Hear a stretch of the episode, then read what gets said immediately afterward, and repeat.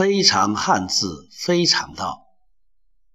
俗话说：“聪明反被聪明误。”这里有个三国的故事，一个著名的聪明人叫杨修，在上初中历史课的时候，老师讲到杨修，提到了三则故事。第一个就是丞相曹操有一次招人啊议事，来了一些毛士。杨修一进门，看见丞相案台上有一盒书，这个一盒书上面写着三个字：“一盒书。”大家在你手中写一个“盒”字，一盒的“盒”是一个上面是人，一口抿。杨修二话没说，打开这个盒，就每人发一块这个点心啊，也就是那个书。大家都很诧异，看他唐突。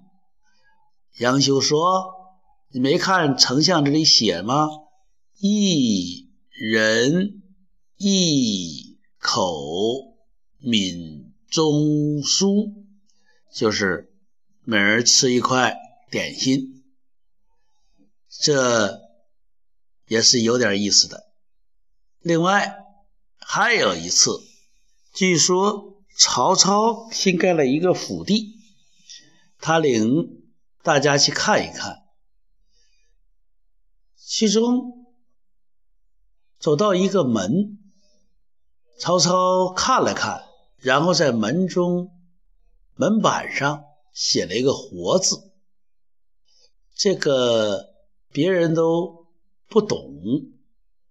杨修马上找来总管，说：“丞相讲这个门。”做宽了，赶紧改窄，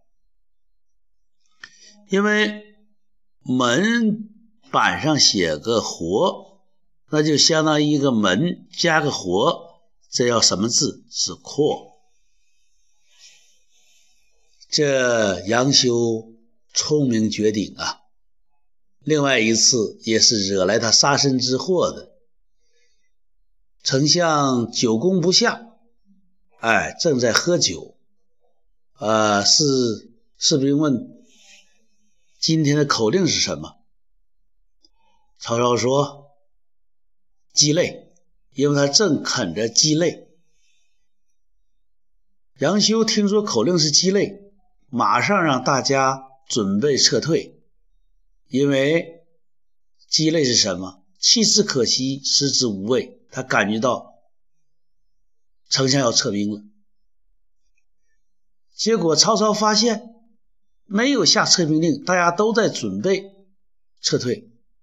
一问是杨修所言，杨修能看透曹操的心思，这是帝王的大忌，所以新仇旧恨，曹操痛下杀手，就把杨修给斩了。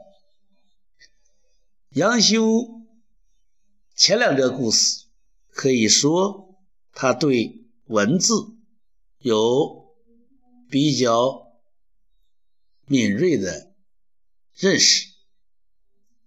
第二个故事就是他对隐喻掌握的比较好，他掌握不好的就是看破又说破，这是聪明人的大忌。所以这里要跟提醒大家，聪明的“聪”字是一个耳字旁，一个总字。总就总体上，总的来说，要用耳朵，不用嘴，是聪明。所以，